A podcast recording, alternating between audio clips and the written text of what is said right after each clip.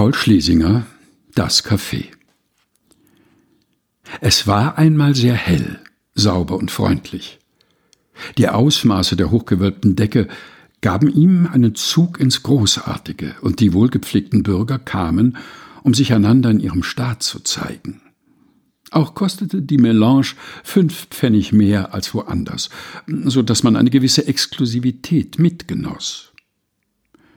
Heute, wo niemand mehr nach fünf Pfennigen fragt, wird an der Beleuchtung gespart. Die Ausmaße der gewölbten Decke sind noch von derselben Großartigkeit, aber es ist nur eine matte Helle, die sich abstuft zu einer fatalen Dämmerung. Der Linoleumboden ist von einer nässenden Schlammschicht überzogen. In der Dämmerung sitzen hundert oder zweihundert Menschen, Wer einen Platz auf den Wandsofas bekommen hat, liegt weit zurück, wie versunken. Die anderen hocken auf ihren Stühlen. Es sind nicht mehr die wohlgepflegten Bürger von einst. Noch bis vor kurzem hielt sich an den Nachmittagsstunden ein Tisch kluger alter Männer, die es zu etwas gebracht. Auch ein Kaffeekränzchen alter Tanten war ziemlich sesshaft. Nun ist das auch zu Ende. Eine Bürgerfrau gibt es noch. Sie ist mit den versprengten Resten der aus ihrem kleinen Café vertriebenen Kunstzigeuner hier herübergezogen. Sie hatte nie zu den Zigeunern gehört, aber es muss für sie eine Lebensnotwendigkeit sein, die gleiche Luft zu atmen.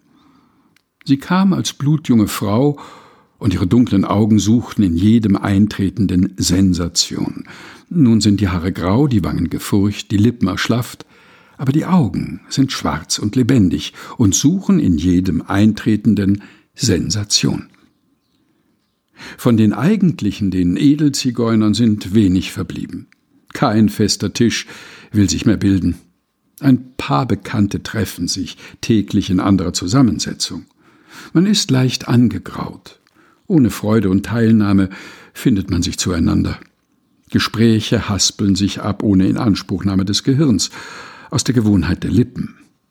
Die Kämpfe sind vor 15 Jahren ausgefochten.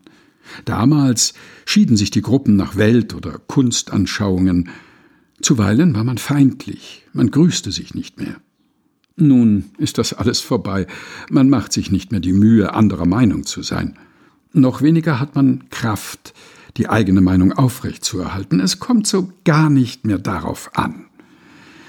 Mögen das doch die neuen Generationen. Paul Schlesinger alias Sling Das Café. Gelesen von Helga Heinold.